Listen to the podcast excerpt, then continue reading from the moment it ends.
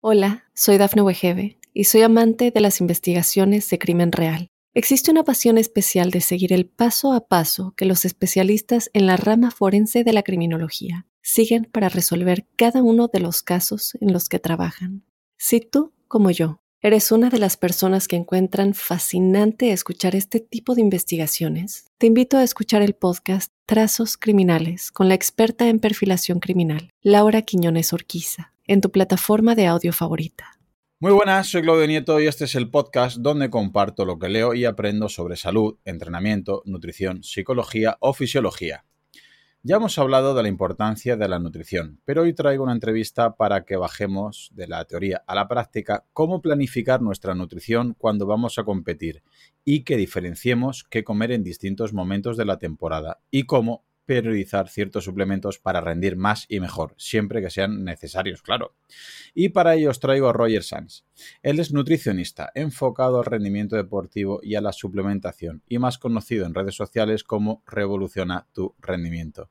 Muy bienvenido, Roger. Muchas gracias por estar aquí en mi podcast. Muy buenas, Claudio. Nada, muchas gracias a ti por haberme invitado a pasar o a explicar un poquito sobre la nutrición deportiva y, todo lo que ello conlleva. Así que ah, muy agradecido. Pues muy bien, vamos a ver si podemos aprovechar que estás por aquí, porque repito, eh, ya he tocado varios temas el tema de nutrición deportiva y aún así eh, creo que sigue habiendo gente que no es todavía consciente de lo que le puede ayudar que en el entrenamiento dan el 200% y está súper bien, que trabajan fuerza, que trabajan técnica, que los entrenos lo llevan a rajatabla, que con el material también llevan lo último y me parece espectacular, pero a veces ves que hacen un 10 en entrenamiento, un 10 en material y en nutrición un 3 o un 4.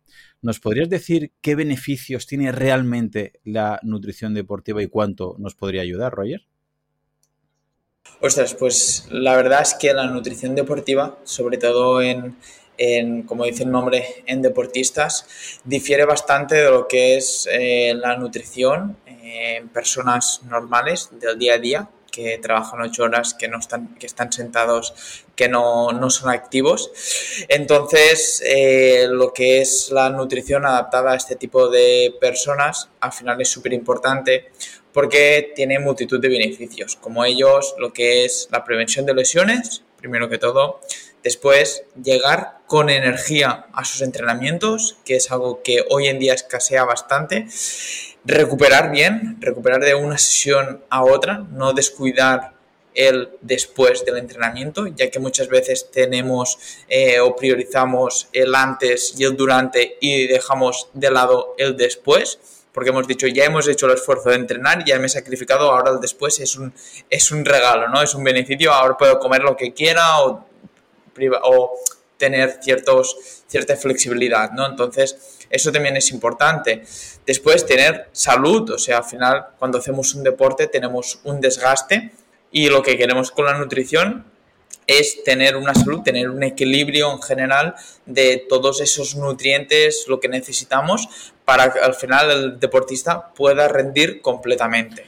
Y luego me gustaría que remarcaras eh, una pequeña diferencia, a ver cómo la ves tú, porque a veces también otro de los problemas que yo veo o que más, ah, por lo menos más me consultan, es que a veces hay deportistas que obviamente hacen una nutrición acorde a un rendimiento elevado, pero otras veces es un deportista popular, un deportista amateur con un perfil más bajo, que a veces intenta imitar el entrenamiento del élite, del, profesional, y ya entendemos que eso es directamente imposible. No, lo hacen porque no consiguen esos ritmos, o no mueven esos kilos, o no hacen ese volumen, esos vatios, como es lógico, o si lo intentan se lesionan. Pero en el campo de la nutrición, ¿Deberíamos diferenciar si esas pautas dietéticas nutricionales están enfocadas a un deportista de alto nivel o un deportista de élite versus un deportista popular? Evidentemente, evidentemente tenemos que, diferenciar, ya que el entrenamiento no va a ser lo mismo, el estilo de vida no va a ser igual para un deportista mm, aficionado que para un deportista pro que se dedica por y para ello, donde tenemos las 24 horas del día destinadas al deporte, destinadas a la recuperación, con los medios que eso requiere, al final, las ayudas que tiene, los medios eh, mediante o patrocinadores, etcétera, que un deportista eh, aficionado que tiene familia, que trabaja, que tiene otras preocupaciones aparte de, del deporte, ¿no? Entonces ahí sí que va a variar bastante el tema de la, de la nutrición.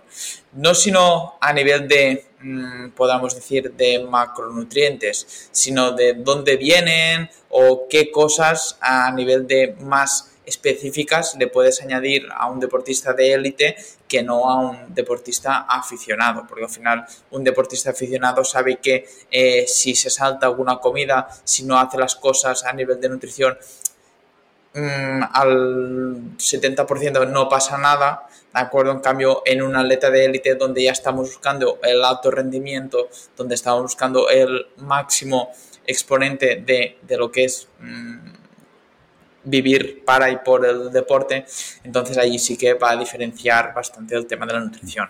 Y habría también que diferenciar, o hasta qué punto es mito o hasta qué punto es realidad, ¿hay alguna pequeña diferencia, aunque sea, entre una planificación nutricional para un deportista hombre o una mujer? Sí, correcto. Al final, mm, nuestro metabolismo, eh, o sea, cómo funciona nuestro cuerpo, no es igual, no, no es igual, ¿no? Entonces, eh, allí va, vamos a diferenciar eh, bastante lo que es la nutrición en hombres y mujeres. En hombres sabemos que podemos llegar a, una, a una composición física, a una composición corporal mucho más entre comillas, extrema, digámoslo así, podemos llegar mucho más eh, finos, con porcentajes de grasa mucho más bajos o en qué momentos de la temporada podemos apretar más o tener, eh, etcétera. En cambio, en, mujeres eso no, no, puede ser del mismo modo, no podemos hacer, no podemos tener una pérdida o una disminución de las calorías de manera brusca, no podemos llegar a un cierto porcentaje de grasa, porque al final a nivel eh, fisiológico el tema del periodo, de la menorrea, es algo que eh, pues es muy importante de que tener en cuenta de que las mujeres eh, tienen que tener ese periodo, tienen que tener esa regulación hormonal y es muy importante y eso entra parte de que toda mujer deportista tendría que tener el periodo. Mm. El hecho de tener una menorrea eh, de muchos meses no es saludable porque a partir de allí nos pueden aparecer lesiones. Entonces, por aquí ya es una diferencia principal. Después, las mujeres a nivel fisiológico no utilizan tanto hidrato de carbono como podrían ser los hombres. Allí ya también diferenciamos la, pauta de nutrición. Las mujeres son más propensas o saben utilizar mejor o se encuentran incluso mejor eh, con una dieta un poquito más alta en grasas que los hombres, ¿no? Entonces ahí ya lo diferenciamos. Lo mismo pasa con las cargas de hidrato de carbono o incluso en lo que es la nutrición durante eh, una competición, ya sea una ultra, competiciones de larga resistencia donde hay que meter hidrato de carbono, allí ya también las vamos a diferenciar por ese aspecto. Has dicho una cosa muy importante que mm, depende de la fase de la temporada que este el atleta habría que hacer un tipo de, pauta o de otra. Y es algo que me gustaría que nos explicaras porque la gente también normalmente, pues yo como 6 gramos de hidrato de carbono, o da igual, sin decir números, yo hago una dieta alta en hidratos o baja en hidratos, yo como esto, como lo otro, y parece que siempre tienen la misma estrategia nutricional todo el año, pero de la misma manera que una vez ah, suelen analizar sus entrenamientos y pues ahora estoy en pretemporada, ahora estoy durante la temporada, ahora hay un pico de forma, ahora estoy antes de competir, ¿no? En un tapering, luego estoy en la competición. ¿Sería recomendable hacer también una periodización nutricional o una planificación según la fase de la temporada o incluso dentro de un mismo, es decir, aunque estés en pretemporada o, o en mitad de temporada, podemos entender que no es igual que sea un día de descanso, que un día de entrenamiento y dentro del entrenamiento un día de rodaje, un día de serie, un día de gimnasio. ¿Tiene sentido que, eh, digamos, vaya vinculado lo que comes a lo que vayas a hacer ese día? Evidentemente, como, como has dicho, el, entrenamiento no va a ser el mismo cada día, entonces eh, la nutrición tiene que ir acorde. Es más, eh, una vez yo planifico, me siento con el, con el deportista cuando empezamos una temporada, ¿de acuerdo? Que pues ya hay atletas que los llevo durante toda la temporada, hay atletas pues que vienen para momentos específicos, no, pero sobre todo los atletas que, que ya empezamos toda una temporada desde cero a nivel nutricional, nos sentamos, vemos cómo tenemos que, qué fases de la temporada serán de pretemporada, fase precompetición, fase competición y fase post-competición. Yo lo divido eh, así la temporada, ¿de acuerdo? La divido en cuatro, cinco fases. Después, eh, dentro de cada fase, buscamos los, periodos específicos. Por ejemplo, en, pretemporada, sobre todo suelen destacar el alto volumen de entrenamiento, el trabajo de fuerza, el trabajo más de prevención de lesiones, el trabajo más de, construcción, ¿no? Digámoslo así. Entonces, en esa fase de la temporada donde el deportista tiene un alto volumen de entrenamiento, quizá más baja intensidad, porque estamos empezando, venimos quizá de, de unas vacaciones con unos kilitos de más, pues allí nos tendremos que, encargar quizá de poder mejorar una, esa composición corporal y hacer que el deportista durante la fase de la temporada pueda ir recuperando bien, no solamente a nivel de, nutrición, también eh, a nivel de suplementación.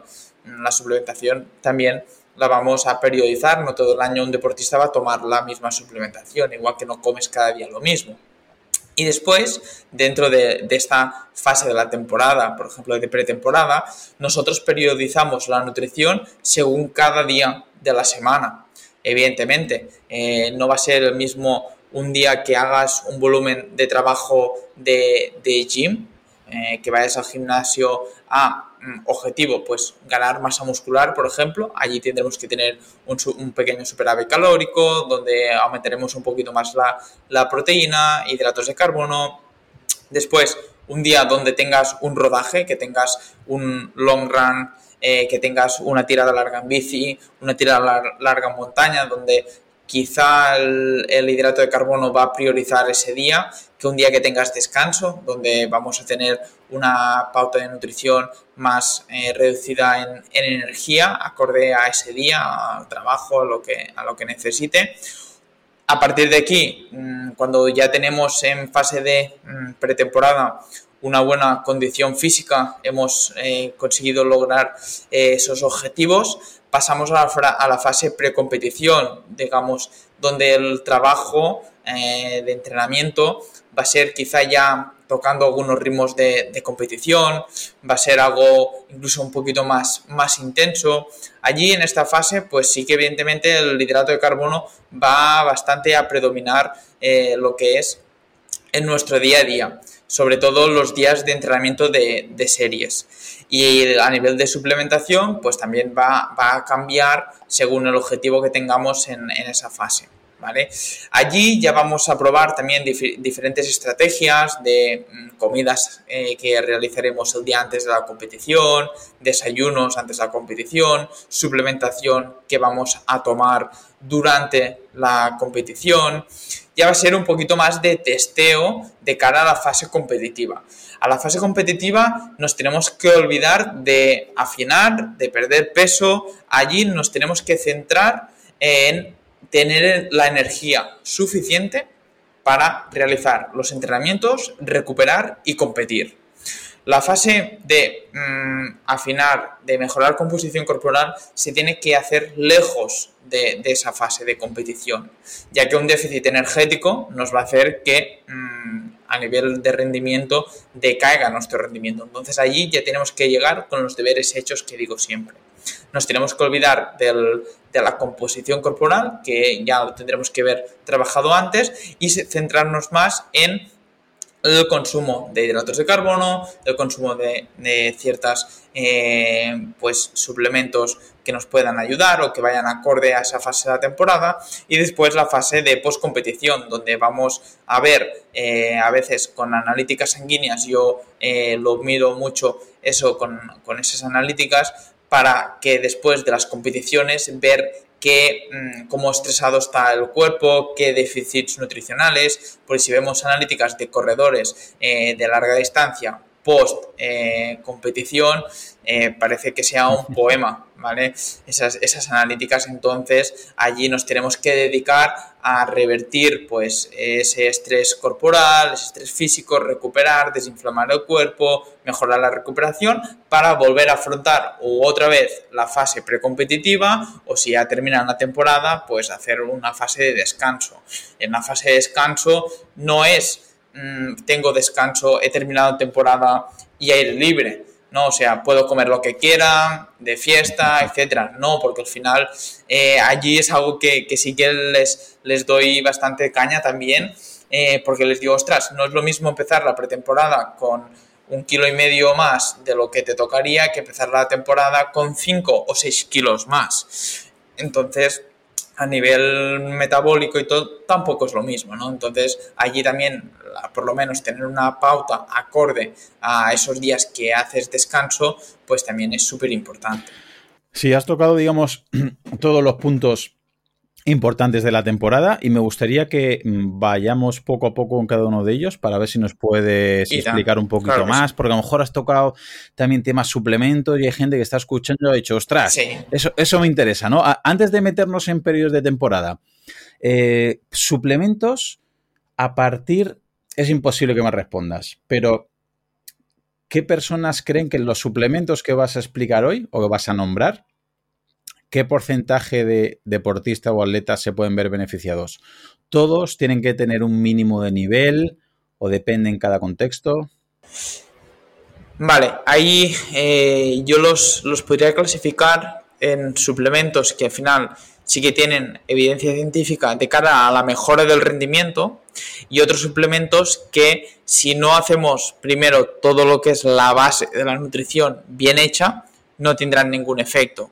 Por eso aquí también la importancia de diferenciar un deportista amateur de un deportista élite, donde un 1% le puede ayudar a mejorar mucho y en cambio al otro, si no hace las cosas bien, no va a notar nada.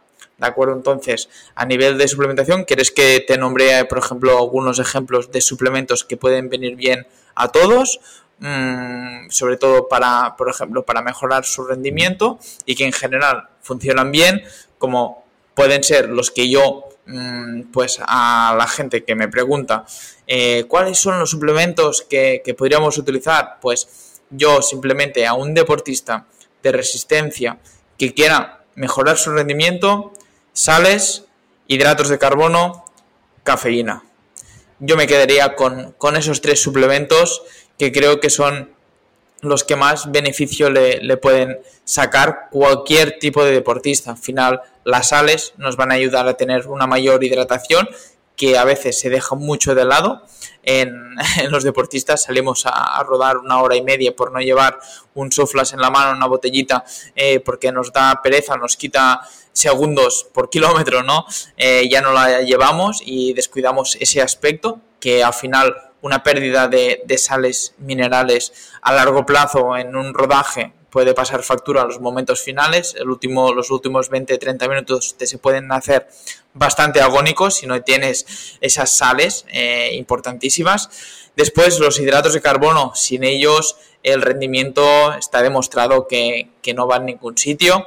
Así que los hidratos de carbono intraentrenamiento o incluso depende de en qué competiciones un poquito antes, pues también los podemos sacar rendimiento, pues son también importantes para tener esa energía eh, para ese entrenamiento o esa competición. Y después la cafeína, al final, es uno de los suplementos más estudiados a nivel científico que pueden ayudar a, mejorar el rendimiento, eh, a retrasar la aparición de la fatiga, la percepción de esfuerzo, y que sí que se han demostrado que pueden ayudar a, cualquier tipo de, deportista.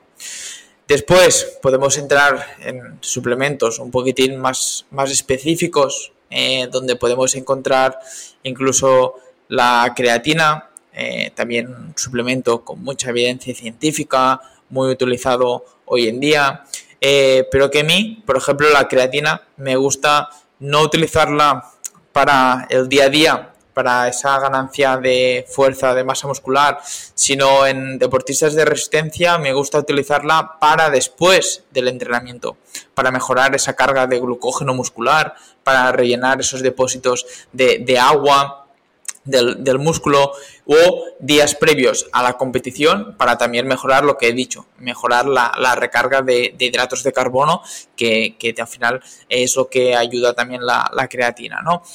Eh, después podemos ir a pequeños suplementos aún un poquito más o que, me encuentro que hay bastante déficit nutricional hoy en día, como puede ser el, magnesio, la vitamina D, que son pequeños suplementos pues que al final eh, si mediante una analítica previa hemos visto que tenemos bajos, pues sí que realmente nos pueden ayudar a la mejora del rendimiento.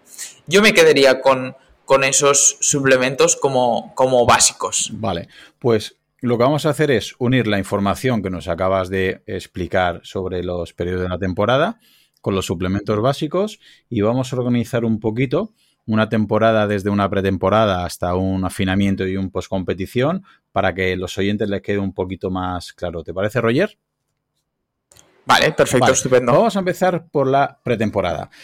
Has comentado de manera para mí muy acertada, que es el momento que hay para ayudar en la recomposición corporal, porque mucha gente, luego llegaremos al tapering, ¿no? O a la precompetición, que mucha gente eh, los días antes de, una carrera, ¿verdad? La semana antes hay gente que se plantea, no, es que quiero llegar fino, quiero que perder 3 kilos y dices, vas a perder depósitos de glucógeno y vas a llegar a la carrera hecho polvo y vas a rendir mucho peor. No es el momento de perder peso, el momento de afinar realmente bien, de hacer una buena composición corporal, debería empezar, como has comentado, en esa pretemporada. Con lo cual sería el momento, si hay que meter algún déficit mm, energético, un déficit calórico un poquito más marcado, sería en esta pretemporada, ya que a priori, como has comentado, habrá seguramente un volumen de entrenamiento más o menos medio o elevado, pero la intensidad del entrenamiento normalmente no será muy, muy, muy fuerte, no será una serie muy intensa, no será un trabajo umbrales muy exigente. ¿Qué nos podrías decir en torno a esta pretemporada? ¿Algunos consejos de macronutrientes, de algún suplemento en concreto o cómo enfocarlo, Roger, esta pretemporada? Correcto. Vale, estupendo. Mira, en fase de temporada, eh, lo que he dicho es, mm, venimos de, una fase de normalmente de vacaciones, eh, con una composición corporal quizá no, pues no la, mejor, ¿no? Que podríamos ser competitivos.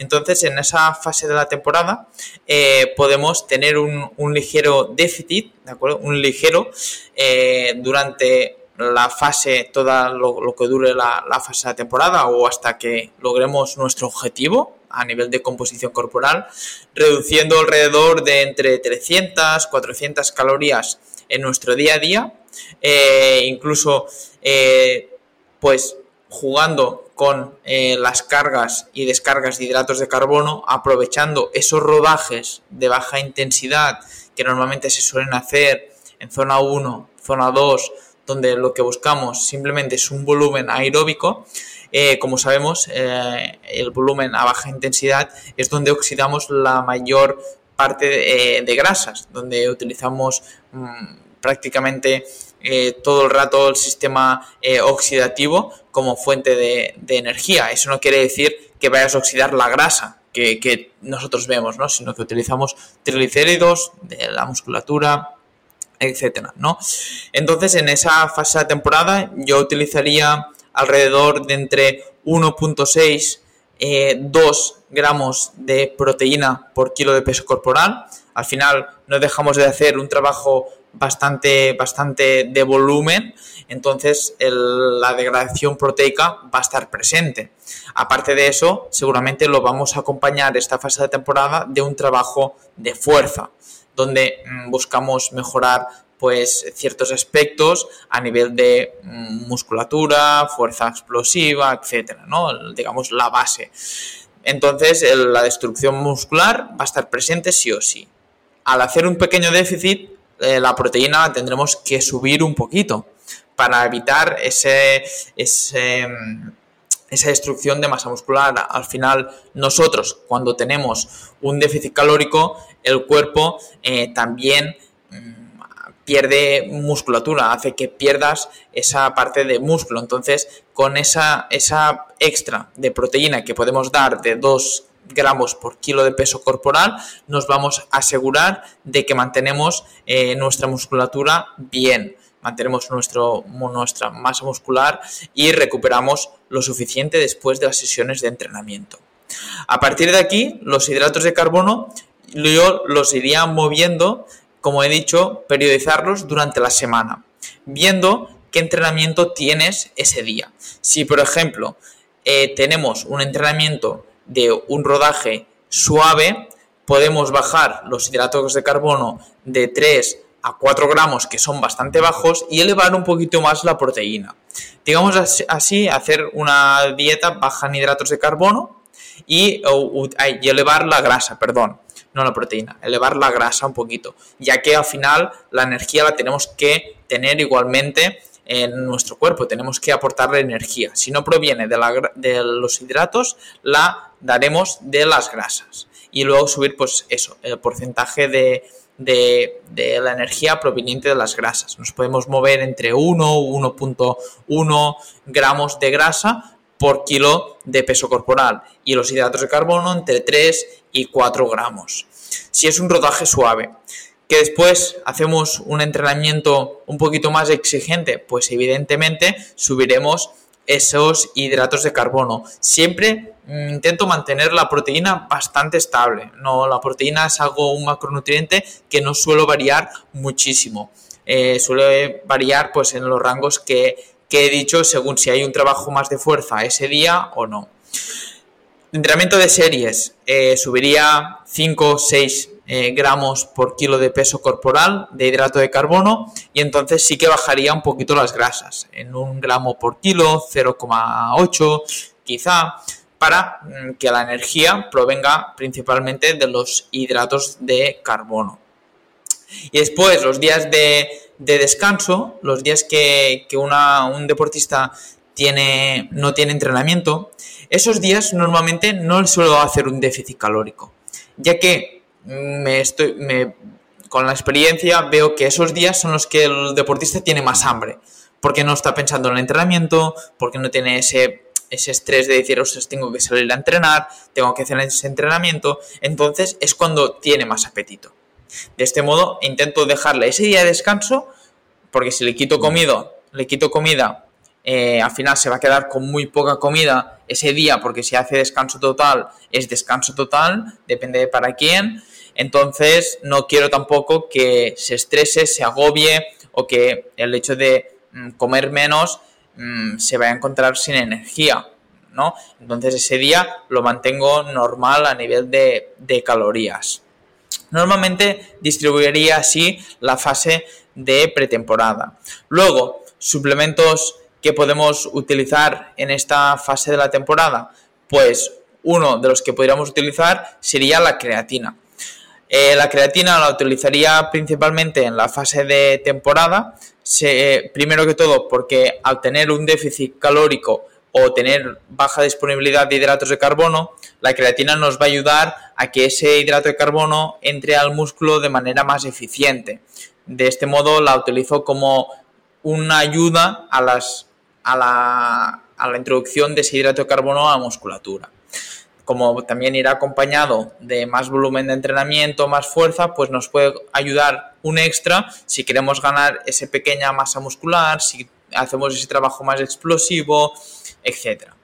Después, un otro suplemento que utilizaría son las sales, las sales minerales eh, para esos días de rodajes largos, para no tener pues una deshidratación, no tener pérdidas de de, peso muy exageradas que nos provoquen una deshidratación. El hidrato de carbono también en forma ya puede ser de bebidas eh, isotónicas como de geles o incluso alguna, alguna barrita o normalmente también en fase de, pretemporada podemos utilizar eh, fruta deshidratada, piezas de fruta, algún sándwich, ya que no vamos a ser tan exquisitos a nivel de, de nutrición porque no vamos a probar lo que nos sienta bien, sino esa fase de temporada se trata de, ir acumulando eh, volumen de trabajo, etcétera, pues utilizaría los hidratos de carbono. Después podemos incluso poder eh, utilizar lo que son, por ejemplo, los nitratos, que nos benefician bastante en deportes de, larga, resistencia, que son, al final, los nitratos son vasodilatadores, nos ayudan a tener una flexibilidad mayor de nuestras, de nuestras venas eh, y mejorar el transporte de, oxígeno, nutrientes, etcétera. Y normalmente son estos los suplementos que suelo utilizar en, fase de, pretemporada.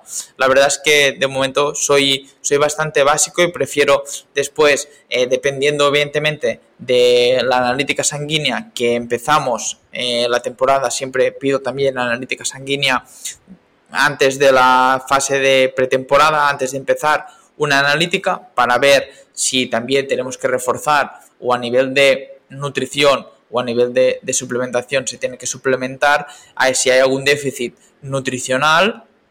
Después, eh, durante la temporada también voy pidiendo cada 3-4 meses eh, alrededor una, analítica sanguínea de, control. Y así más o menos distribuiría la, la fase de pretemporada. No sé si me he dejado algo. Eh, Yo creo que lo has explicado bastante bien. O sea, en resumen sería, eh, cada vez que ha comentado Roger los numeritos que ha hecho, por ejemplo, proteína 1,6 a 2 gramos de proteína, por si hay algún oyente novato en este sentido, se refiere a los gramos que hay que multiplicar por cada kilogramo de peso corporal, siempre y cuando no, no haya un exceso de peso, porque hay personas que tienen quizá un sobrepeso demasiado exagerado y habría que eh, reajustar un poquito la baja. Pero en general, corrígeme lo que has dicho, entre 1,6 y 2 gramos de proteína, que imagino que según el contexto del atleta podrás ir más a 1,6 o un poquito más a 2. La proteína es un macronutriente que sacia bastante, entonces a lo mejor hay gente que, ¿no? Si pasa un poquito de hambre, quizás entiendo yo que te vas más hacia 2 y al revés, ¿no? Y luego, en días más flojos, en días más suaves o en día de gimnasio, pues el hidrato de carbono lo dejas en 3-4 gramos por kilogramo peso corporal y a cambio las grasas las subes a 1, 1,1. Luego, si el entrenamiento es un poquito más intenso, que requiere un poquito más de gasolina, ¿no? Pues lo que haces es las proteínas las mantienes a priori igual y lo que haces es que subes el hidrato de carbono a 5 o 6 gramos de carbohidratos y a cambio bajas la grasa 0,8, 0,9, 1. Y, el día de descanso no haces demasiados cambios porque si el atleta no tiene nada en la cabeza y es el día que a lo mejor le viene el hambre del gimnasio y del día de series y de ese pequeño déficit, si le haces más déficit, que a priori los atletas, ¿no? Mucha gente piensa que cuanto más fino mejor, y yo siempre les digo que no gana el más fino, gana el más rápido. Eh, eh, obviamente tienes que tener una composición corporal adecuada, eso nadie lo discute, pero a veces creo que comer demasiado poco, buscar un déficit muy agresivo, mucha gente está comprometiendo su resultado y, la recuperación, ¿cierto? Ciertísimo, o sea, es totalmente, estoy totalmente de acuerdo y es algo que es lo que te decía hoy en día, por eso me gusta utilizar el, hidrato de carbono eh, tanto antes como durante, porque muchos, muchos atletas eh, se, se, están obsesionando en el llegar muy fino, muy fino, muy fino, y eso al final perjudica a nivel de, de rendimiento. Y el hecho de utilizar ese hidrato de carbono es como que mm, durante el, el día no, o no consumen tanto o hay atletas que a veces siempre se ponen un poquito menos de lo que les pautas y lo sabes porque ya los conoces y entonces pues utilizas eh, la excusa de ese entrenamiento para añadir ese hidrato de carbono más que sabes que les va a ayudar y que no van a tener esos déficits tan agresivos. Y evidentemente un déficit muy agresivo de muchas calorías nos va a afectar muchísimo al rendimiento, a la recuperación, a nivel eh, metabólico, entonces es muy importante llegar con la energía suficiente. Muy, muy importante. Muy bien. Eh, a nivel de suplementos, comentabas la creatina, que mucha gente igual, pero es que la creatina hace que mm, pese medio kilo más, que pese un kilo más. Muy importante lo que has comentado, que la creatina tiene ese efecto que te ayuda, ¿no? Como si fuera la hormona insulina, digamos, para que nos entiendan grosso modo, a introducir más glucosa dentro del depósito de glucógeno. Y es un momento, es un peso extra que es beneficioso sobre todo en los deportistas digamos, más explosivos, tiene una ventaja, ¿no? Que te da esa potencia por esa resíntesis de ATP, pero para el deportista de medio fondo o el deportista de fondo, es importante que entiendan lo que ha comentado Roger, que ayuda a que luego digamos que supercompenses, que ayudes, que rellenes un poquito más el depósito de glucógeno y entre un poquito más de glucosa, con lo cual es una ayuda que creo que bastante buena. También las sales, que mucha gente cuando se habla de sales quizás a veces se pierde, confunde las sales con el hidrato por la isotónica. Has comentado, por un lado, el hidrato de carbono en forma de geles, en forma de isotónica, directamente como bebida, ¿no? Con polvos de, azúcares, destrosa, maltodestrina, ciclodestrina, milopectina, etcétera. Y también las sales, sobre todo ahora en verano, ¿no? Que sudamos tanto, sodio, potasio, cloro, calcio, magnesio, muy, muy importante, que incluso ya se podría ver la tasa de sudoración, pero bueno, para ser un poquito más directamente ir al grano. Y también has comentado los, los nitratos, que imagino yo que luego también comentaremos un poquito más, ¿no? En una fase más, más adelante. Así que si me das el visto bueno, pasamos de esta pretemporada a lo que ya sería mitad de temporada. ¿Cómo serían las pautas, Roger? Correcto. Pues mira, a mitad de, de temporada, donde ya empezamos a tocar un trabajo de intensidad parecido o un poquito más elevado de lo que será la competición. Allí ya sí que el hidrato de carbono ya será uno de los eh, macronutrientes predominantes en, en, nuestra dieta. Allí podemos estar hablando del macronutriente del hidrato de carbono de alrededor de entre 8, según qué entrenamiento, 5, 8, 9 gramos de hidrato de carbono por kilo de peso corporal. Evidentemente, según el deporte que haga, no va a ser lo mismo eh, el consumo de hidrato de carbono para un atleta en fase de mm, competición, no digamos así a media temporada, de un ultrafondista que de un velocista o de una persona que solamente eh, quiere ir al gimnasio y estar en forma. ¿De acuerdo? Entonces nos moveremos en hidratos de carbono alrededor de eso, de entre 5, 8 eh, o incluso hay gente que necesita un poquito más y les pones 9 eh, para que se sienta con más energía. La proteína, eh, como el trabajo de fuerza más o menos haremos pequeños recordatorios, eh, una fuerza quizá más explosiva, una fuerza, una fuerza más aplicada ya al deporte, que ya no sea tan, tan fuerza máxima, etcétera.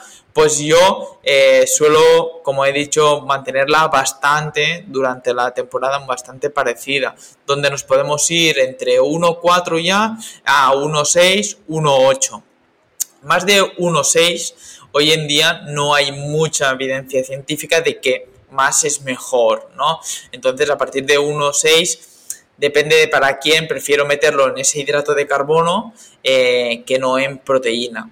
Y después la grasa, pues me gusta mm, tenerla. A mí sí que soy un, soy un, a nivel de planificación, me gusta tenerla entre 0,8, 0,9, 1, depende del día, movernos ya entre, no, sobrepaso normalmente el 1, por, el 1 de gramos de grasa por kilo de peso corporal, que sería pues tu peso, una persona de 70 kilos, unos 70 gramos de grasa, que no son unos 70 gramos de aguacate, que lo tenemos que, tener en cuenta. Lo mismo con la proteína. Si alguien nos escucha y tal, pues que eh, cuando hablo de gramos de proteína, por ejemplo, si metemos 2 gramos por kilo de peso corporal, una persona de 70 kilos serán 140 gramos, no quiere decir que sean 140 gramos de pechuga de pollo, ¿vale? O sea, eso lo tenemos que, tener en cuenta. Y después, aparte de, de eso, que normalmente va va a ser ese reparto de macronutrientes. Eh, los días de series más tirando a, 8, 8, 7, 8 gramos por, de hidrato de carbono por kilo de peso corporal. Los días de descanso 5, 4 y los días más de aeróbico normal nos podemos mover entre 6, 5 gramos por kilo de peso corporal.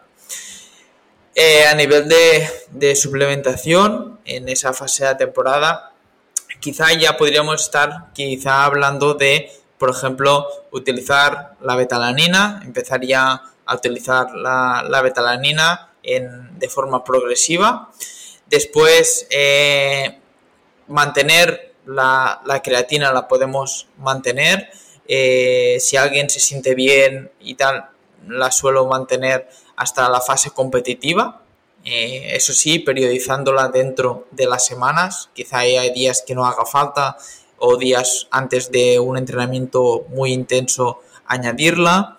Eh, los días después del entrenamiento de, intenso también añadirla, ¿no? Y a los días de descanso quizá ya no hace falta, ¿no? Utilizarla como eso, como, hemos, como has dicho perfectamente, como si fuera la insulina que nos ayuda a entrar ese hidrato de carbono dentro del, del músculo. La utilizaremos para reparar, para rellenar eh, los depósitos de glucógeno muscular.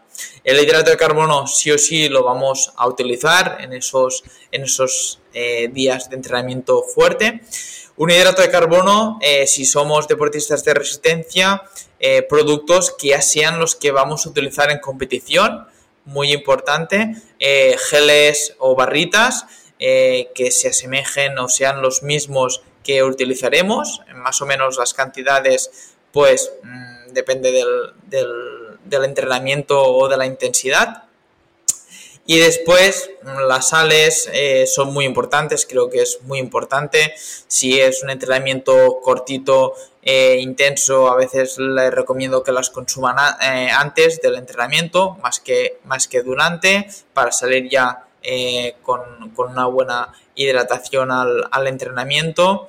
Y mm, a nivel de suplementación, no creo que utilizaría mucho a no ser que eh, ya estemos hablando de deportistas más de élite que podemos estar utilizando ya la L-citrulina o los nitratos como suplemento para dar ese toque extra a nivel de transporte de oxígeno, de tener esa flexibilidad a nivel de vasos, de arterias, de, de venas que nos ayuden a mejorar el transporte de oxígeno, nutrientes y eliminación de, residuos metabólicos. Eh, y yo creo que, ya estaría, más o menos, esa sería mi, fase competitiva. O sea, en esta fase, digamos, mitad de temporada, ya subes bastante los hidratos de carbono. Hemos comentado que un día de descanso lo dejas en 4 o 5 gramos. Si es un día, un entrenamiento mm, pero no es muy fuerte, pero ya es un entrenamiento, obviamente, en mitad de temporada que será algo exigente, 5 o 6, y si es un entrenamiento fuerte, intenso, de series, ya subes a 7-8 gramos eh, por kilogramo de peso corporal. Las, como ha subido este hidrato de carbono, a cambio, eh, planteas bajar la proteína a 1,4, 1,5, 1,6 y comentabas que a partir de 1,5, 1,6, si no hay un déficit calórico, aportar más proteína quizás no tiene tanto sentido porque no va a haber una ventaja a nivel estructural eh, muscular, pero sí, si estás dudando entre 4 y 5, o 5 y 6, o 6 y 7 gramos de hidrato de carbono, sí que puede tener ventaja subir un poquito más de carbohidrato. Ante la duda es mejor subir en este momento el carbohidrato que la proteína, porque más proteína seguramente no te va a mejorar, pero más carbohidrato te puede hacer que recuperes, que entrenes mejor y que ese rendimiento no decaiga,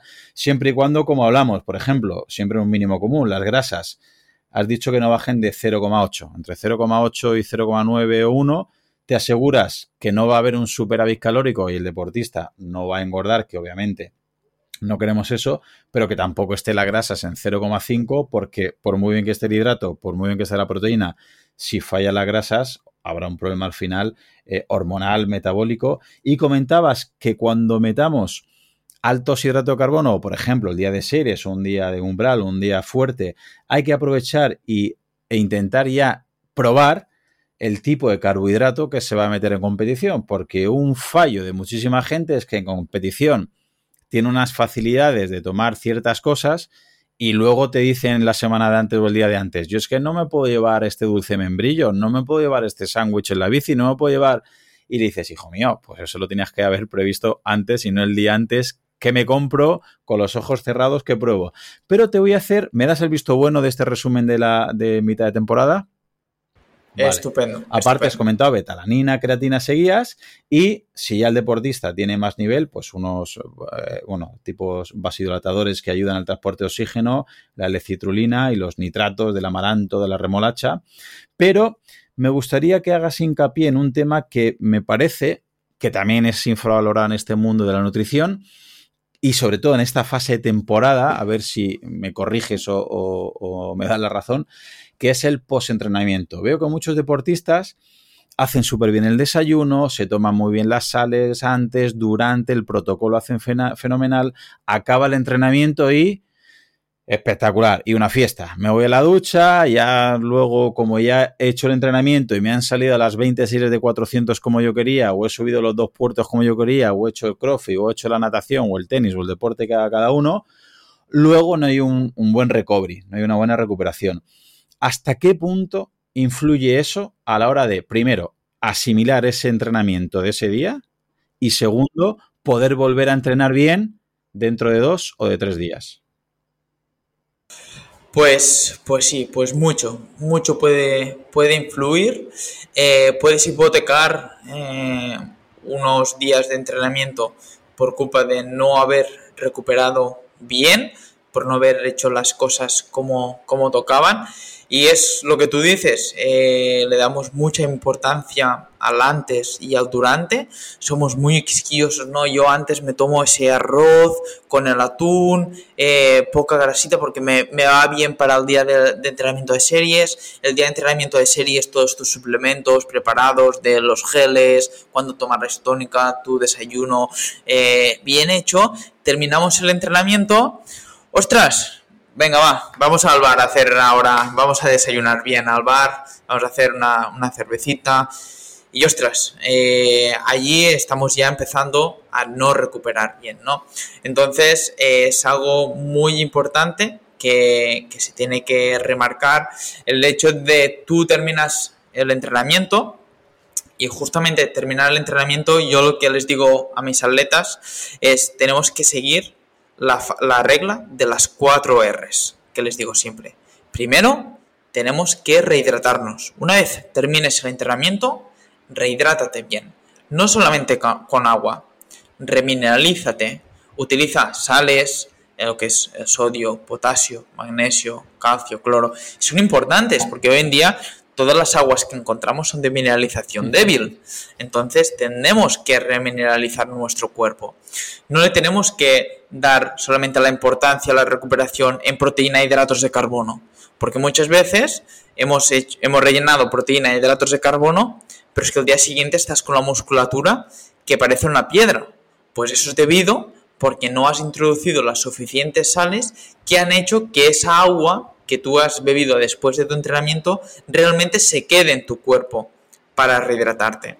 Y eso es muy importante, como el sodio o el magnesio, que al final el magnesio da esa relajación del sistema nervioso eh, simpático, relajación de la musculatura, mm, tiene más de 300 funciones a nivel, a nivel hormonal. Después el sodio, que hace que eh, se retenga esa agua en, nuestro cuerpo, en nuestra musculatura, y de esta manera tengas esa agua, ese, ese músculo hidratado. Eso primero, la rehidratación. Si tenemos tasas de sudoración, peso antes y después, pues poder eh, sacar conclusiones, poder rehidratarte, pues multiplicando es una, una regla de medirse el peso antes y el peso después de tu entrenamiento y el peso perdido, pues en este caso si has perdido un kilo, beber durante las siguientes horas un litro y medio, ¿vale? Multiplicar el peso perdido por 1.5. Después, una vez te has rehidratado, tenemos que reponer, tenemos que reponer ese glucógeno muscular, tenemos que reponer esa energía. ¿Con qué? Con un hidrato de carbono. Un hidrato de carbono de muy fácil digestión, de muy rápida asimilación, que te permita empezar desde el minuto cero a empezar a rellenar esos depósitos de glucógeno. ¿Por qué? Porque quizás si eres un corredor popular tienes 24 horas hasta el siguiente entrenamiento, pero si eres un corredor de élite, quizá a la tarde tengas otra sesión de entrenamiento. Entonces, a partir de allí, tendremos que empezar eh, a rellenar esos depósitos de glucógeno. Ya puede ser con, con fruta, con reloads, con bebidas hipertónicas, incluso eh, de hidratos de carbono, etc. Después, una vez tú ya has repuesto ese glucógeno muscular, tenemos que reparar las estructuras, que es la siguiente R. ¿Reparar con qué? Con proteína. La proteína al final es, tiene la función estructural, tiene la función reparadora. Eh, nosotros cuando hemos entrenado hemos producido un daño muscular, una rotura de fibras, que al final son las que nos hacen tener esas adaptaciones eh, fisiológicas a ser más resistentes, a ser más fuertes, etcétera, ¿no? Entonces tendremos que dar esa proteína a nuestro, a nuestro cuerpo. Recuperadores, eh, yo soy partidario de los recuperadores 2-1, eh, que tienen más hidrato de carbono que proteína. Eh, después del entrenamiento a nivel de hidrato de carbono nos podemos mover entre 1,2 1,4 gramos por kilo de peso corporal y en proteína en unos 0,4 0,6 gramos por kilo de peso corporal, lo que hace más o menos un 2-1 a nivel de recuperador. Y después, por última y cuarta R, el relax, el descanso. El, has terminado el entrenamiento, sí que este es el más difícil muchas veces, porque tenemos mil, mil cosas en nuestro día a día, mil tareas que, que hacer, y si no somos deportistas de élite, pues seguramente esa parte es la que más afectada se va a ver en nuestro día a día. Pero intentar relajarse, e intentar pues estirar las piernas, en lo que sea, las, las técnicas que, tengas para relajarte. Y ese sería mi protocolo eh, que, diría que tiene que seguir todo, todo atleta y que justamente terminar, aunque no sea la mejor eh, recuperación, por lo menos ponte en la cabeza estas cuatro R's para decir, vale, termino el entrenamiento, ahora me voy a rehidratar. O sea, no vamos a hacer una cerveza, nos vamos a, rehidratar, ¿vale? O sea, vamos a tomar el agua, minerales, sales, y después vamos a añadir esa parte de hidrato de carbono y proteína necesaria. Ese sería lo, que siempre les digo eh, y les enseño a los deportistas que tienen que hacer eh, para, después tener. Y evidentemente después cada uno tendrá más especificado, menos, le gustará utilizar pues después de un entrenamiento eh, algo más sólido, a gente algo más líquido, en forma de batidos naturales o ya con, con recuperadores hechos y otros pues lo preferirán hacerlo con, con yogur, sándwich, lo que sea. Sí, pero es importante lo que comentabas y que a veces, a veces no, realmente sería lo que menos cuesta si ya has hecho todo el protocolo antes de entrenar, si te has exigido, si has hecho un entrenamiento intenso, te estás lastrando mucho, si prácticamente ni te hidratas, no recuperas, no comes nada y mucha gente por desgracia, porque vamos como vamos, te montas en el coche y vuelves a trabajar, con lo cual no te relajas, no te hidratas, no repones las sales, no repones el hidrato, no repones la proteína. Y repito, mucha gente no se da cuenta en ese día y está muy contento porque le ha sido un entrenamiento muy bueno, pero lo que no sabe es que mañana, como tú decías, las patas no las puede mover, le duelen mucho, tiene las patas muy duras, muy tensas y que a lo mejor está dos o tres días que no puede volver a hacer un entrenamiento de calidad. Y si es una vez esporádicamente, bueno, pues no deja de ser casi una anécdota. Pero si es la regla de mucha gente, luego comentan, es que yo puedo meter solamente un día intenso o una sesión intensa a la semana porque luego es que no voy bien, no recupero. Y analizas un poquito su día a día y al faltar este, este digamos, post-entrenamiento en muchos de ellos, claro, si encima hay trabajos activos, puede ser una de las explicaciones, ¿verdad? Correcto. Correcto. Y es, muy importante. Vale, pues ya que tenemos claro también qué hacer en temporada, vamos a ver esos días previos antes de la competición. Algunos le llaman ¿no? afinamiento precompetitivo, tapering. Eh, ¿Qué habría que hacer esos días previos que antes comentábamos que mucha gente comete el error? Que yo entiendo la teoría, ¿no? Pues mira, Roger, yo compito el domingo y es bien, pues, pues jueves, voy a comer poco porque de aquí a allí hago una dieta estricta y pierdo 3 kilos y piensan, ostras, si con 70 estoy corriendo bien, como me planten la meta con la línea de salida con 66, voy a volar pero no es el momento de hacer una dieta muy estricta en el sentido de hacer un déficit, porque seguramente habría que hacer todo lo contrario. Dinos qué habría que hacer los días previos o la semana previa o tres, cuatro días antes de una competición, Roger. Vale, correcto. Primero nos tenemos que plantear qué tipo de, competición vamos a hacer, eh, ya que no es lo mismo un 10K, un Milky, eh, que una prueba de sprint o una maratón Entonces, eh, nuestros, nuestros días previos eh, dependerán mucho de cómo sea nuestra prueba. Como más larga, pues más días antes tendremos que tener en cuenta pues lo que ahora contaré, ¿vale? Entonces, tenemos que primero tener claro que la semana antes de la competición, nada de déficits calóricos, nada de afinar, nada de hacer experimentos, ¿de acuerdo? Tenemos que ir a lo seguro. Entonces, eh, esa semana, eh, nosotros, los días previos a la competición, lo que tendremos que tener en cuenta es tener buena hidratación, que eso ya supongo que lo hace todo el mundo, ¿vale? O sea, ya suponemos que te hidratas bien durante todo el día, porque si no te hidratas bien durante los entrenamientos, pues mm, tampoco te vas a hidratar bien antes de la competición. Entonces, si coges el hábito de hidratarte bien, vas a hidratarte bien. Eso de el día antes de la competición me bebo 5 litros de agua y durante el, la resta del año no bebo nada, pues no es lo más. Y encima, si es de mineralización muy débil, todavía mucho más peligroso, porque vas a orinar mucho, vas a perder sodio, vas a perder minerales y te estás entre paradójicamente deshidratando. Correcto, correcto. Al final eh, hubo un triatleta que en, en Ironman falleció solamente porque no tenía sales y bebía solamente agua. Entonces se deshidrató por una expulsión de, sodio y una hiponatremia. Eh, pues eso, pues durante la semana, buena hidratación con sales minerales y lo que recomiendo es añadir sal a los platos. Añadir un poquito más de sal en, cada comida para que ese, esa sal, ese sodio, hará que retengas más agua y, y aparte ayudará a esa carga de hidratos de carbono que haremos. Los días previos, la carga de hidratos de carbono la famosa carga de hidratos de carbono que todo el mundo hace.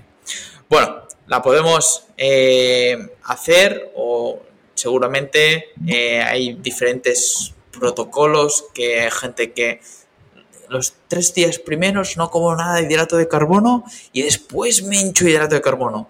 Hay gente que hace dieta normal y después come un poquito más. O sea, al final hay diferentes estrategias que nosotros podemos hacer. Como comentaba, si hay gente, a mí yo diferencio, yo puedo pautar las dos, las dos, al final las dos se han visto que tienen las mismas, eh, son igual de eficientes a nivel de carga de hidratos de carbono. Una no es mejor que la otra, o sea, hacer una descarga antes no es mejor que hacer una dieta lineal con la misma cantidad de hidratos de carbono durante toda la semana y después subirla, pero sí que a nivel psicológico del deportista no es lo mismo. Entonces, eh, deportistas que tienen mucho la cabeza, afinar, afinar, afinar, afinar, afinar, ¿vale? Les hago este tipo de pautas de nutrición para que de esta manera depletan un poquito de glucógeno muscular, bajan de peso, simplemente pierden un poco de agua, eh, les sube la autoestima, después podemos meter esa carga de hidratos de carbono. Y gente, pues que eh, necesitan ese hidrato de carbono para sentirse confort, con un confort ellos mismos a nivel físico-mental, pues hacemos una dieta lineal de hidratos de carbono, o sea, quiere decir consumir la misma cantidad de hidratos de carbono que consumes en toda la semana y después los dos, tres días previos subir esa cantidad de hidratos de carbono. Cuando estamos hablando de una carga de hidratos de carbono, estamos hablando de subir los hidratos de carbono alrededor de entre 9, 8 en chicas, por ejemplo, 8, 9 gramos por kilo de peso corporal en chicas y de 9, 10, incluso depende qué competiciones, podemos llegar hasta 12 gramos de hidrato de carbono en chicos. Después, las proteínas las vamos a mantener ahí sí en 1.4, las vamos a mantener muy bajas. Bueno, muy bajas.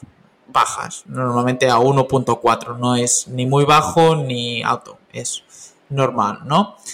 Eh, ¿Para qué? Porque al final, como es uno de los macronutrientes que más nos sacia, si consumimos cantidad de proteína que no tiene ninguna función a nivel energética, sino función estructural, nos va a mantener saciados y no vamos a ser capaces de consumir todos esos hidratos de carbono que vamos a necesitar.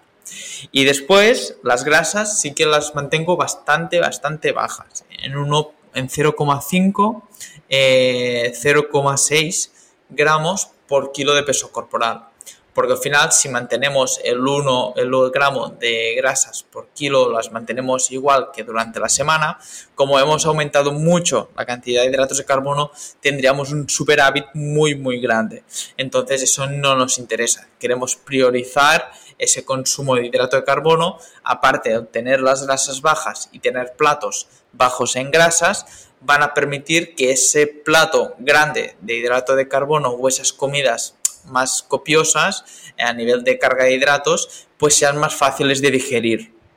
Y, tengan, y tengamos menos problemas a nivel digestivo, que permanezcan menos rato en, nuestro estómago, porque al final las grasas cuestan mucho de, digerir, les cuesta pues a nuestro sistema digestivo, entonces eh, hace que el alimento permanezca mucho rato en nuestro sistema digestivo. Después, aparte, aparte de, de eso, a nivel de, hidratación con sales, etcétera, descanso, tener una dieta baja esos días, baja en fibra, o sea, no utilizaremos nada de alimentos integrales, eh, todo lo que es harinas, eh, arroz, eh, pan, pasta, todo esto será blanco, nada de, alimentos con fibra, ya que esos retrasarán el, igual que las grasas, la digestión, el nuestro, que pasen por nuestro sistema digestivo y puede ser que como consumas tantas, tanta cantidad de hidrato de carbono el día de la competición tengas que parar al baño a media competición, entonces por eso lo consumimos blanco. Otra cosa que, que me he visto, he visto estos últimos tiempos que nos va bien la semana antes de la competición es eh, como introducimos tantas cantidades tan altas de hidrato de carbono y mucha gente de pasta, pan, eh, etcétera, comer alimentos sin gluten esa semana antes. Comer alimentos sin gluten porque no vamos a meter esa cantidad tan alta que a veces puede ser un poco proinflamatoria, ¿vale? Nos puede inflamar un poquito a nivel del sistema digestivo y tener esa pesadez entonces he visto que a los atletas les va muy bien porque me dicen que la pasta sin gluten no les hacía tanto y que se encuentran que hacen las digestiones más rápidas. Entonces lo estado introduciendo o lo estoy introduciendo en los deportistas que tienen que hacer una pequeña carga un poquito más alta, alimentos sin gluten. Eso que no quiere decir que durante la temporada tengas que comer una dieta sin gluten, ¿eh? evidentemente, solamente en, en ese periodo específico si, eh, fuera el caso de que antes o hayas probado, porque evidentemente hemos probado ya de hacer las comidas previas sin gluten en un entrenamiento importante, entonces sabemos que tienes esa sensación de no pesadez, de digestiones fáciles. En el caso de que no sea eso, puedes consumir pasta normal sin ningún problema. ¿eh? No estoy aquí diciendo que podamos consumir o que debamos consumir sin gluten sin ser celíacos, ¿de acuerdo? O intolerantes. Entonces, aparte de, eso, utilizar sobre todo eh, carnes que no sean muy grasientas, que sean carnes magras, una proteína bastante, bastante magra. Y utilizar un pescado azul de cara a la noche, que sí que tiene un poquito más de grasa, pero como tiene un porcentaje más elevado de omega 3, ¿vale? Es beneficioso de cara al deportista entonces me gusta meter esos días por la, por la noche, no el día antes, sino los días previos por la noche, un pescado eh, rico en, omega 3 así más graso. ¿vale? Puede ser un poquito de, atún, ya puede ser un poquito de salmón, ya puede ser unas pequeñas, unas pequeñas sardinas eh, en, la, en, la, dieta. Y después, a medida que nos vamos acercando al día de la competición, el día antes, por ejemplo, hacer unas comidas muy limpias. Eh, recomiendo yo hacer el mismo desayuno que vas a hacer el día de la competición, hacerlo también el día antes, para saber que te sienta todo bien, las cantidades, no te quedas muy saciado, porque imagínate que justamente ese desayuno te deja muy saciado y desayunas dos horas antes y tienes aún el desayuno en, eh, arriba en el estómago, entonces decir, ostras, esa cantidad pues es bastante, pues ya eh, te levantas y desayunas tres horas en vez de, dos, ¿no? comidas eh, muy limpias, una proteína mm, de huevo, lo que es limpio, huevo, eh, pollo, pavo, un pescado, incluso un pescado blanco, lo que puede ser una, merluza o así, que no tenga mucha cantidad de grasa. personas que, que sigan una dieta vegetariana, o vegana, pues pueden utilizar una proteína como puede ser el tofu, eh, la soja texturizada, que tampoco tiene mucha cantidad de fibra. Y, más o menos sería eso, a grosso modo, lo que podíamos eh, sacar en conclusión de, la carga antes. Mm, ¿Algún suplemento? Si me descuido ¿Algún suplemento recomendarías en estos días previos? Vale, suplemento. Los, los tres días antes me gusta añadir la creatina, como he comentado en, el día, en el desayuno mismo, ¿vale? Para aumentar esa, esa síntesis de glucógeno muscular. Después podemos utilizar, a mí me gusta también utilizar los, los nitratos los días, dos días previos, eh, por un estudio que salió en Ciclistas en Contrarreloj, que utilizarlo tres días previos aumentaba un poquito más que utilizarlo el día antes. Tenemos que tener en cuenta que los nitratos, su efecto es agudo, o sea, su efecto será dos horas después de su toma, no es como la creatina o la betalanina que necesitan una saturación de receptores, o sea, consumirlo a diario. Entonces, mm, lo podemos tomar ese día al desayuno o por la noche el sábado si no tenemos tiempo de desayunar dos horas antes o tomarlo antes, pero a mí me gusta meterlo dos días antes y el día de la competición en el desayuno, ¿vale? Después, en, en los días, la gente pues también utilizar unas cápsulas de, de, sal, me gusta utilizarlas, así de esta manera me puedo calcular un poquito más bien qué cantidad de sodio está tomando esa persona en ese día y, y entonces mejorar la reposición también de, de glucógeno muscular.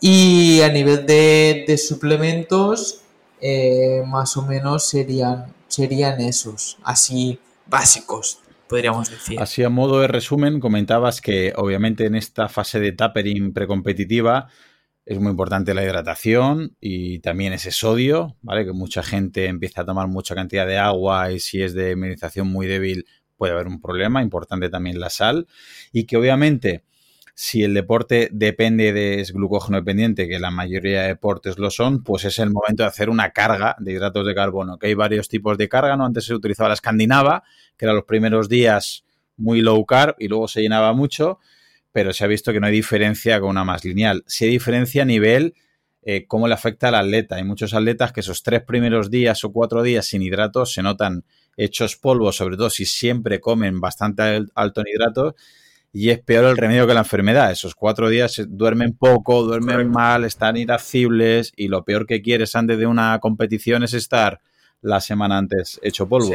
Como subes tanto el hidrato, que es 8 9 en mujeres y entre 9 y 12 en hombres, como has comentado antes, las mujeres no tienen el mismo, eh, digamos, eh, metabolismo, metabolismo, con lo cual el carbohidrato no lo pueden tolerar con una carga tan alta como el hombre.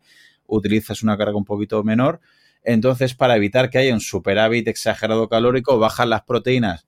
Comentabas, me ha hecho gracia porque he dicho, las proteínas las, están muy bajas a 1,4 y hay gente que toma 1 o 0,8 proteínas porque en su día dijo la OMS que 0,8 era lo recomendable, que luego ya creo que sabe todo el mundo. Subió a 1 Subió a 1 poco, pero para mí sigue siendo muy, muy, muy bajo, porque claro, eso es otro tema porque comentan lo mínimo para no tener problemas, pero un deportista pues como comentaba, ¿no? 1.3, 1.4 creo que debería ser lo mínimo. Lo bueno que al tomar tanto carbohidrato, eh, eh, en, los cereales y demás, primero ya hay proteínas ahí y segundo, al haber tanta insulina del carbohidrato, estás manteniendo y hace un efecto protector y no abre un, catabolismo.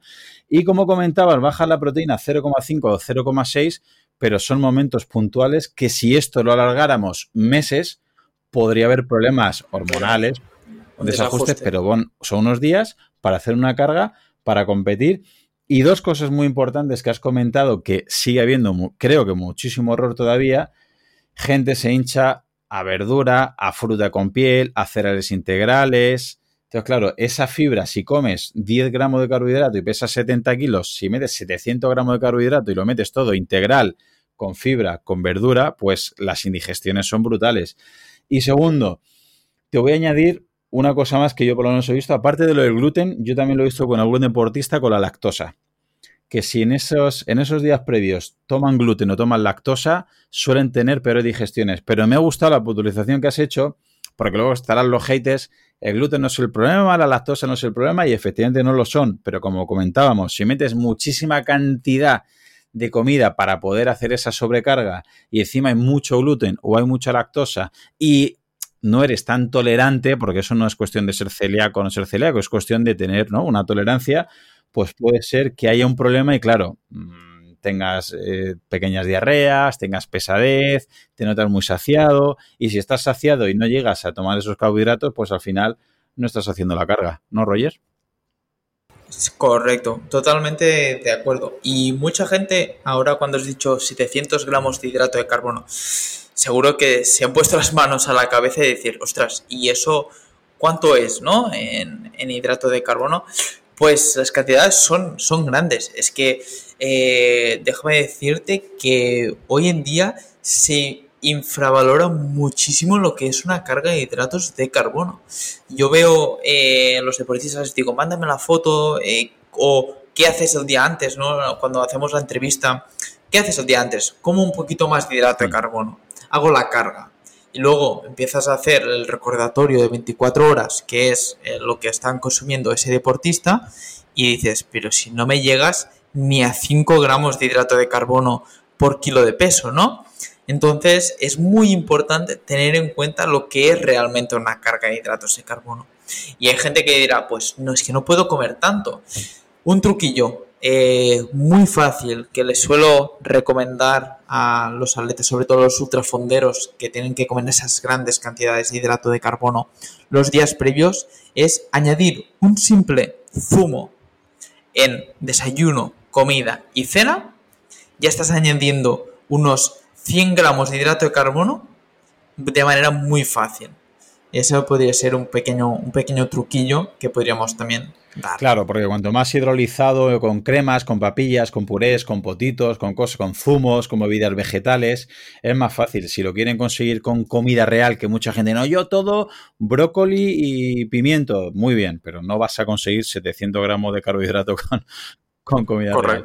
Y para terminar, cuando creo que ha quedado bastante claro, pero ahora imagínate que la gente tiene dudas que dice, vale, yo compito, tengo claro, tengo la competición el domingo, tengo claro qué tengo que hacer durante la pretemporada, la temporada, los días antes, incluso el sábado, ya me ha dicho Roger, incluso platos que debo preparar, pero yo el domingo tengo la carrera a las 9 o a las 8 de la mañana o a las 10 de la mañana. ¿Qué le puedes recomendar a un atleta que sea su competición a primera hora es mejor desayunar, no desayunar, levantarse a las 4 de la mañana para hacer ese desayuno y rompen el sueño. Eh, desayunan bastante una hora antes y luego van con el desayuno en la garganta. Eh, ¿Cuál sería tu eh, recomendación en este sentido? A ver, mi recomendación sería sobre todo priorizar si tu competición es por la mañana, a primera hora, es priorizar mucho lo que es el día antes, sobre todo merienda y cena. Y después te podría decir, si eres un corredor, un atleta que mm, no suele desayunar siempre mucho, que se levanta y con un café con leche, por ejemplo, ya está saciado, ya se encuentra bien, ya puede seguir, yo te diría que puedes eh, añadir una pequeña cantidad, aunque sea mínima, sobre todo para terminar de rellenar ese depósito que has ido gastando durante la noche, ¿vale? Entonces, con una pequeña cantidad de, hidrato de carbono que puedas meter, eh, por ejemplo, si te levantas y no te quieres levantar porque la competición es a las 9, a las 8 tienes que estar calentando y tienes viaje y te tendrías que levantar a las 5, pues te diría, pues mira, eh, tú con unos, por ejemplo, unos dátiles, unos orejones, eh, incluso el simple hecho de poder añadir eh, un café eh, con leche y añadirle dos cucharaditas de azúcar de más, para poder añadir ese hidrato de carbono, una tostada de pan con, con mermelada, una pequeña parte que te termine de rellenar esos depósitos de glucógeno, yo te diría que estaría bien. Luego podrías utilizar, evidentemente depende de la prueba, si es un maratón te diría, pues mira, acuéstate el día antes mm, bastante temprano y luego te levantas por la mañana. En el caso de, por ejemplo, yo eh, o deportistas que, que, tienen que competiciones muy tempranas, por ejemplo, tenía un deportista, el Raúl Butachi, en, la UTMB de la Val eh, que quedó campeón en la, en la de 100 y 100, 101 kilómetros, ¿era? O 150, eh, pues salían a las 6 de la mañana.